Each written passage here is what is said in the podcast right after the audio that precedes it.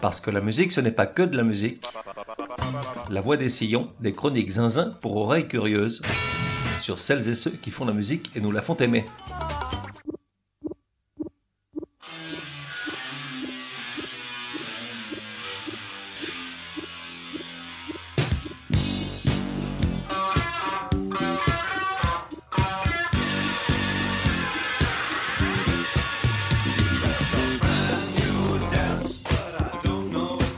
Des sillons numéro 131.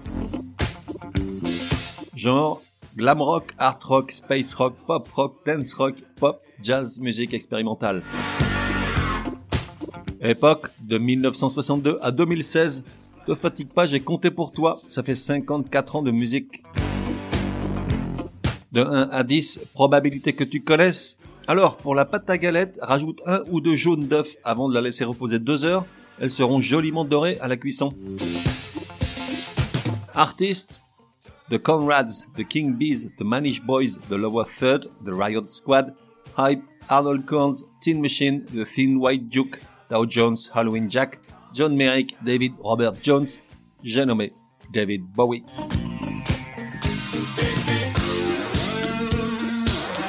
Pourquoi choisir ce morceau, Fashion, extrait de l'album Scary Monsters, sorti en 80, pour nous accompagner sur le chemin du récit de la vie de Bowie. Ce n'est pas le plus connu ni le plus représentatif, loin de là. 20 ou 30 autres chansons emblématiques mériteraient de lui disputer la place, mais il se trouve que c'est avec cet album que j'ai vraiment découvert Bowie et fait mienne sa musique. Et puis il se trouve que c'est moi qui me colle derrière le micro et je fais qu'est-ce que je veux, non mais je rêve. En fait, aussi loin que je me souvienne, depuis que je suis tout petit, toujours entendu puis écouté du Bowie. Difficile de passer à côté, impossible de l'ignorer. Pourtant, lorsqu'il a publié ses premiers disques, ses meilleurs, j'étais encore trop jeune pour que le talent hors norme de ce mec-là fasse tilt. Par exemple, lorsque The Gin Jenny est sorti, j'avais 9 ans, et ce n'est que bien plus tard que je l'ai rangé sur le podium à 5 marches de mes chansons préférées de Bowie.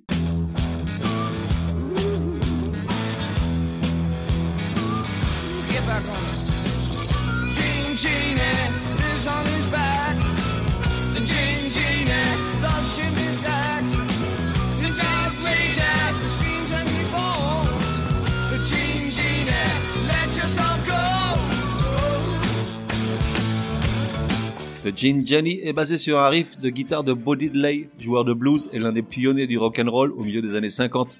Elle parle d'un être un peu zinzin, largement inspiré d'Iggy Pop et serait dédiée à Syrinda Fox, membre de l'entourage de Andy Warhol et l'une des nombreuses femmes qui, un jour ou l'autre, sont tombées dans ses bras.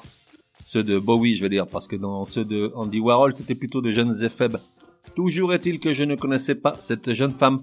J'ai donc cherché des photos d'elle à l'époque J'avoue, je serais volontiers tombé dans ses bras à elle.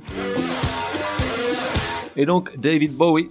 Bon, clairement, on ne fait pas un épisode sur lui comme on en fait un sur Tash Sultana, la Stratocaster kangourou de la semaine dernière. Le parcours de cette dernière tient sur un post-it. Celui de Bowie rentre à peine dans la Bibliothèque nationale de France, de laquelle je suis devenu membre émérite la semaine dernière, à parcourir des kilomètres de galeries, hissé sur une échelle pour atteindre les rayonnages les plus éloignés, et compulser de vieux grimoires poussiéreux à la gloire du dandy aux yeux bicolores et dénicher l'arche des anecdotes perdues. Par chance, il n'y a pas de lectures interdites ni d'épisodes assez sulfureux dans la vie de Bowie pour que, comme dans Le nom de la rose de Umberto Eco, tourner leur page ne me soit fatal. J'ai pris goût ces derniers temps à faire fi de la chronologie dans mes chroniques et à émailler celles-ci de chansons au gré d'anecdotes sans réelle connexion entre elles, toutes ces historiettes presque extra-officielles sur lesquelles les médias font l'impasse, dans leur nécro par exemple, faute d'espace alloué ou d'intérêt de la part de son auteur, mais qu'on trouve à foison dans les vraies biographies qui sont, elles, le fruit d'enquêtes et de recherches fouillées, presque acharnées, mais que finalement seuls lisent les vrais fans, entre fébriles et exaltés. Et Bowie, des fans à la vie, à la mort, il en a. Mais pas gros naze, je suis fan, point. J'aime sa musique, j'aime l'artiste et le personnage. Je le trouvais charismatique, original, novateur et talentueux à tous les niveaux. Et j'emporterai certaines de ses chansons sur une île déserte, avec une bonne réserve de bouteilles de chablis et des kilos de glaçons. Oui, ce serait une île déserte où il fait chaud, j'en ai ras la casquette du froid là. Je disais donc, je suis fan. Pourtant, s'il fait partie de mon top 50, il est nettement plus près de 50 que du podium. La raison? Ce n'est pas tant que je préfère les 49 qui sont devant, le classement dépend toujours de l'humeur du jour. Ça a plus à voir avec cette vague sensation que sa notoriété et l'admiration qu'on lui vouait sont plus institutionnelles qu'émotionnelles ou rationnelles. Oui, je sais, je radote à souvent parler de ce phénomène. Il y a un certain nombre d'artistes qui provoquent ça, surtout depuis qu'ils sont morts. Comme s'il y avait obligation indiscutable à aimer par exemple les quatre gnagnons de Liverpool, Queen, Bob Dylan et quelques autres. Certes, Dylan n'est pas mort, mais plus personne ne l'écoute. Qui savait qu'il avait sorti son 39e album studio en 2020 En revanche, que cette même année-là, il ait vendu les droits d'une grosse partie de son catalogue à Universal Music pour la somme affolante de 300 millions de dollars, ça a fait le tour de la planète. Dit comme ça, on dirait que je me force. Rien de moins vrai. J'aime vraiment Bowie. Et pour réaliser cet épisode, j'ai écouté avec le même plaisir que la première fois bon nombre de ses chansons. Beaucoup d'entre elles sont là pour l'éternité, tout en elles invitent à les écouter régulièrement année après année et elles ne prennent pas une ride. Tiens, par exemple, écoute-moi ça. «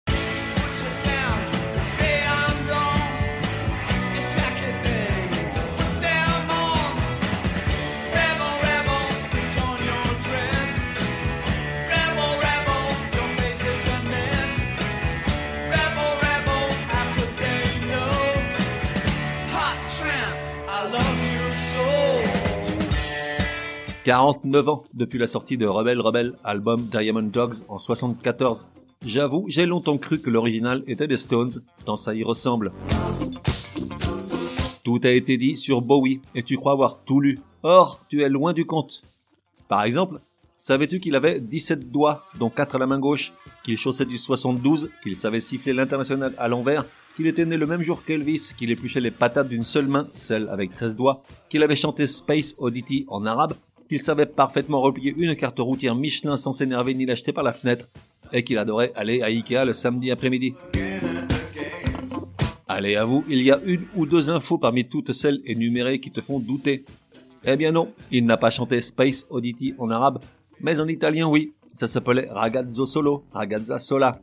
Et si la musique est identique, en revanche les paroles n'ont plus rien à voir avec les originales. En italien, forcément ça parle d'amour, entre un petit gars et une poulette, c'était de 69.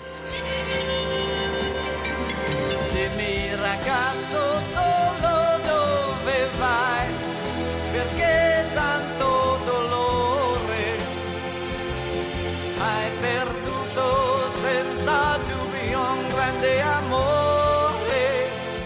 En réalité, il y avait bien une info véridique. Elvis et Bowie sont nés le même jour. Incroyable, non?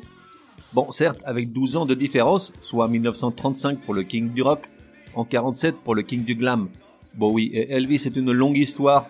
En gros, c'est le point de départ de l'aventure musicale de l'anglais qui décide d'en faire sa vie à 9 ans le jour où son père ramène un disque de l'américain à la maison. Une aventure qui va le mener à vivre intensément un demi-siècle de musique, de conquête, de strass, de lumière, de gloire et d'argent, mais aussi d'amitié indéfectible et de gestes nobles. Plus Bowie vieillissait, plus il devenait beau. Du reste, il en était assez conscient puisqu'il apparaît sur absolument toutes les pochettes de ses disques, sauf sur le dernier, Black Star, sorti deux jours avant sa mort en janvier 2016, pochette où seule apparaît une étoile noire sur fond noir, étoile qui sous certaines conditions de lumière du soleil laisse apparaître une galaxie d'étoiles et devient bleue sous le rayon UV. Et puis il a ce drôle de regard avec ses yeux dépareillés qui font sa singularité. Pour les étourdis qui ne sauraient toujours pas la vérité, rappelons que Bowie n'avait pas les yeux verrons de naissance. Son œil gauche a changé de couleur avec le temps, suite à un coup de poing que lui a donné, adolescent, son ami George Underwood, à qui il avait chippé sa copine. Ça lui apprendra, on ne fait pas des choses comme ça à un pote. Et pourtant, amis, ils le resteront, puisque plus tard, George concevra certaines des pochettes du chanteur. Et sa voix n'était pas en reste. Ken Scott, le producteur de Hunky Dory et Ziggy Stardust, probablement ses deux meilleurs albums, a dit un jour dans une interview, ouvrez les guillemets, sa voix était parfaite 95% du temps. C'était vraiment le meilleur chanteur avec lequel j'ai travaillé. Et pourtant, j'ai travaillé avec Lennon et McCartney. C'était un musicien moyen, mais en tant que chanteur, il était sans égal. Littéralement, il était le meilleur. Fermez-les.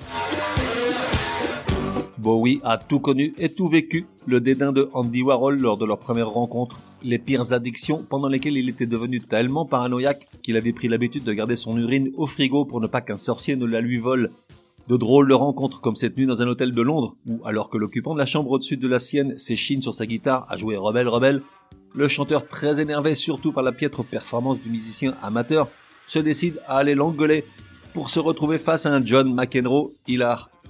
Et si dans les années 70 il est sorti sain et sauf de tous ses excès, c'est grâce à Coco Schwab, son assistante personnelle et sa confidente jusqu'à la mort de l'artiste, qui veillait sur lui comme une seconde mère et éloignait tous les indésirables. Il l'aimait presque autant que sa seconde femme, Iman, la belle somalienne. Il lui dédiera la chanson Never Let Me Down et lui lèguera à sa mort la somme de 2 millions de dollars. Jolie somme, hein? Alors je voulais dire, si parmi celles qui m'écoutent, il y a une femme fortunée qui a besoin qu'on veille sur elle et qu'on la protège des indésirables, qu'elle écrive sans plus attendre à l'adresse suivante contact at.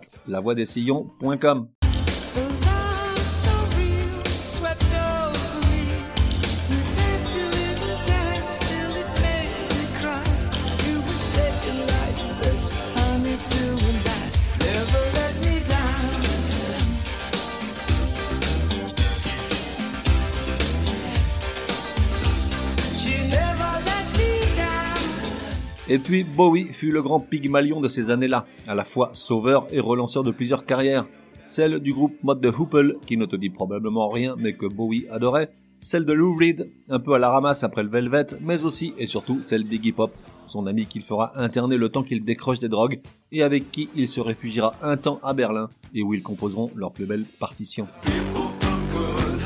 En 2000, la momie royale le propose au rang de commandeur de l'ordre de l'Empire britannique, puis à celui de chevalier en 2003, mais les deux fois il refuse en affirmant qu'il ne sait franchement pas à quoi ça peut bien servir. Un point pour lui.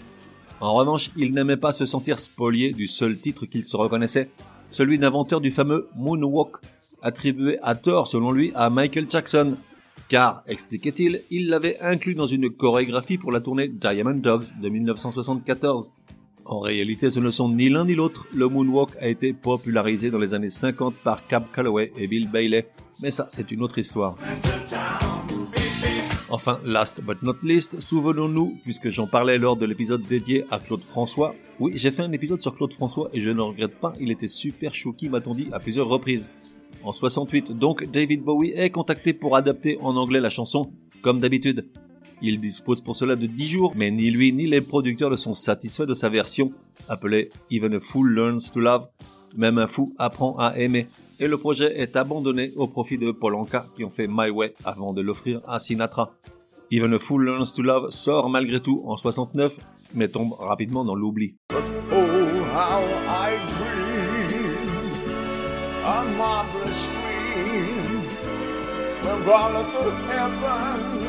oh, so it seemed, with thunders of applause, look down from above, on a cloud and an angel, so much in love. I'll stay with my dream. It takes such a dream, and even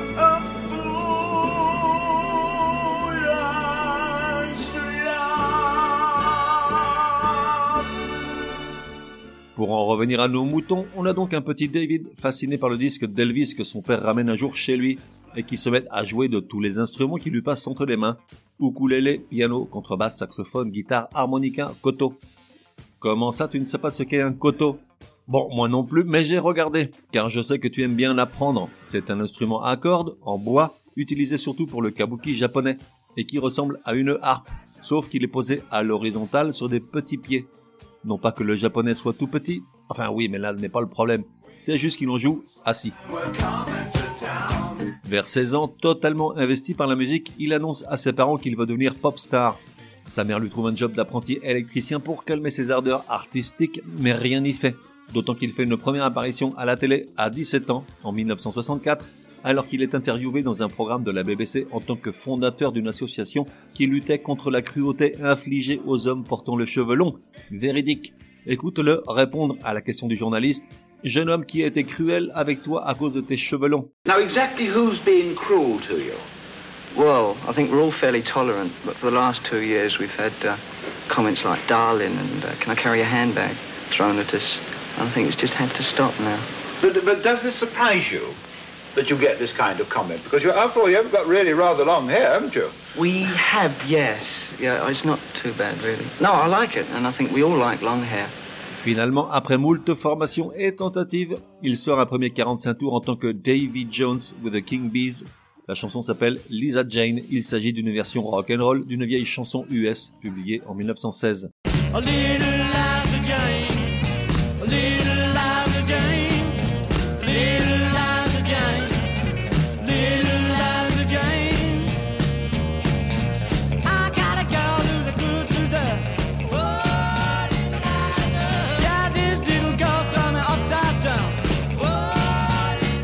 little Gros échec, changement de groupe, il se rêve en Mick Jagger de la nouvelle formation, les Manish Boys, avec lesquels ils sortent I Pity the Fool, nouvel échec, puis nouveau groupe, puis nouvel échec, puis nouveau groupe, puis nouvel échec. Bref, le représentant de Bowie se lasse et l'envoie bouler.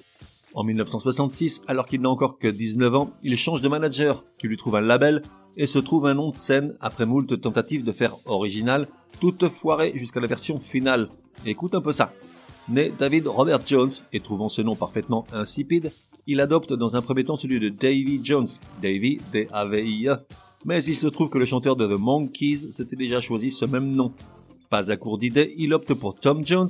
Ça ne loupe pas, ça fait bondir le vrai Tom Jones qui venait de triompher avec.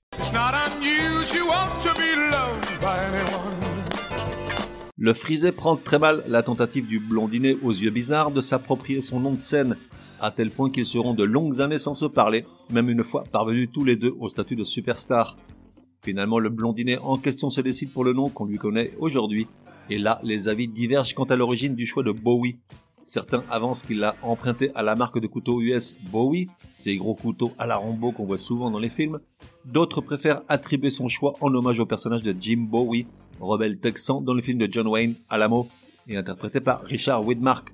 On ne le saura jamais vraiment puisque de son vivant, il détestait parler de cet aspect de sa carrière et estimait ne pas avoir à se justifier sur son choix. Fort de ce nouveau nom, il sort trois singles avec trois formations différentes. Aucun ne connaît vraiment le succès. Pendant trois ans, il galère pas mal, étudie les arts dramatiques, s'initie à la danse d'avant-garde, au mime, au spot publicitaire, fait la connaissance de Tony Visconti, qui deviendra son producteur et ami jusqu'à sa mort, participe en tant que mime à la tournée de T-Rex de Mark Bolan, autant d'activités qui le confortent dans l'idée qu'il doit se façonner une image différente du commun des mortels. C'est là qu'il adopte cette horrible coupe de cheveux, la coupe mulet, qui accompagnera longtemps la renommée que va lui conférer son premier succès, Space Oddity, sorti le 11 juillet 69, comme un écho au film de Kubrick 2001 de Space Odyssey, et seulement 9 jours avant l'alunissage d'Apollo 11. La chanson est utilisée lors de la retransmission en direct par la BBC des images de l'homme sur la Lune pour la première fois, mais la télé anglaise cesse de la diffuser lorsqu'ils se rendent compte que les paroles ne sont pas gay-gay, puisque dans la chanson, le Major Tom finit par se perdre dans la noirceur de l'espace. Le morceau est publié sur le deuxième album du chanteur, appelé simplement David Bowie, puis rebaptisé Space Oddity, qui de toute façon ne rencontre pas non plus le succès pourtant espéré après l'épisode Apollo 11.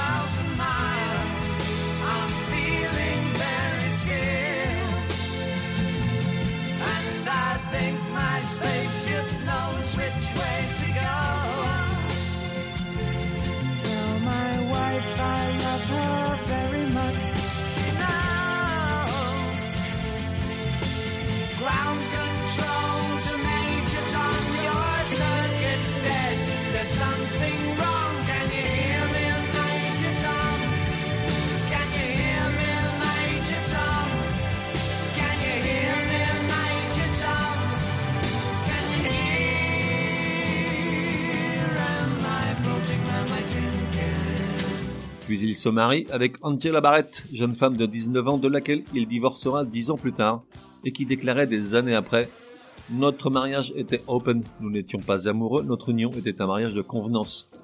Toujours est-il que durant ces 10 années, Bowie va publier 11 albums incroyablement en avance sur tout, et dont les noms évoquent une certaine idée de la musique, sans calcul, sans concession, sans esbrouf, où Bowie est moins David Bowie que les personnages qu'il crée, transgresse les normes, défie les conventions, allie musique, théâtre et danse. En 71, dans une interview qu'il donne au magazine Rolling Stones, soit un an avant la création de ce mix de Golem et de Frankenstein que fut Ziggy Stardust, il déclare à propos de la musique, ouvrez les guillemets, je pense qu'elle devrait être maquillée, qu'il faut en faire une prostituée, une parodie d'elle-même. Elle devrait être le clown, le Pierrot. fermez-les.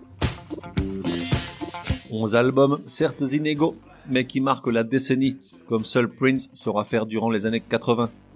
The Man Who Sold the World, Honky Dory, The Rise and Fall of Ziggy Stardust and the Spiders from Mars, alors qu'il n'a que 25 ans. Puis Aladdin Sane, Pins Up, Diamond Dogs, Young Americans, Station to Station, Low, Heroes, Lodger, Scary Monsters. Faisons un petit tour par quelques-unes des chansons qu'il nous a laissées à l'époque.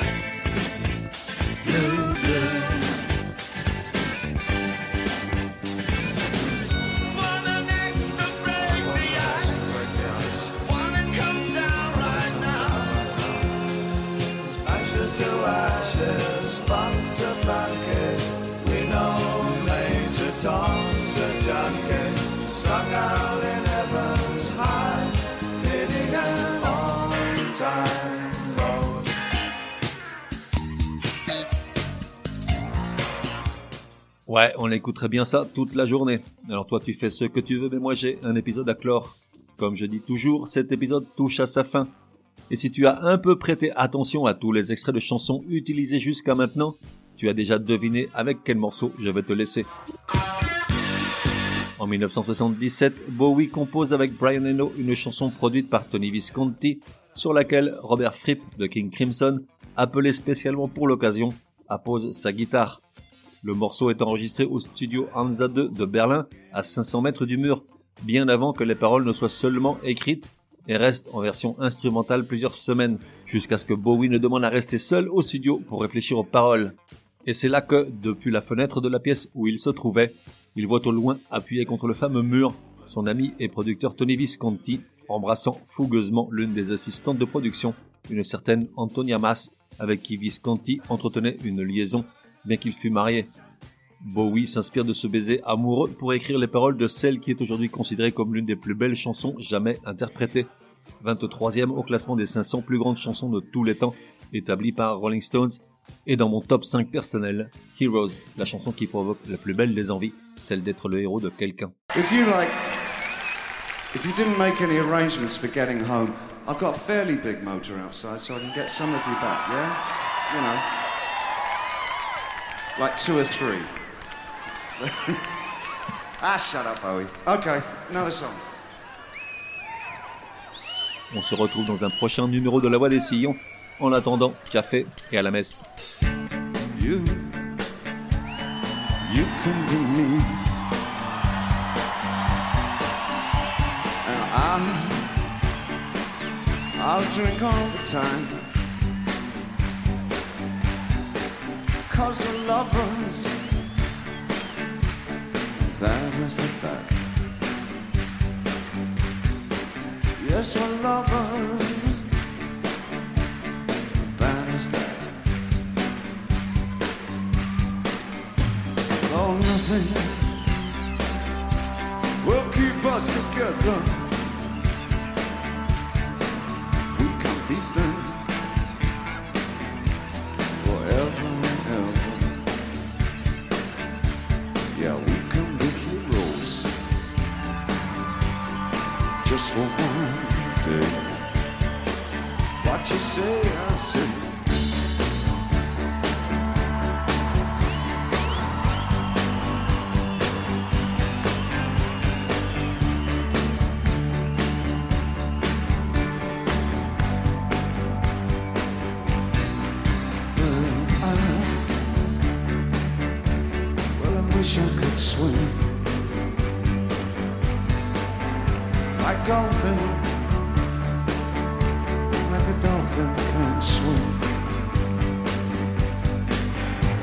Oh, nothing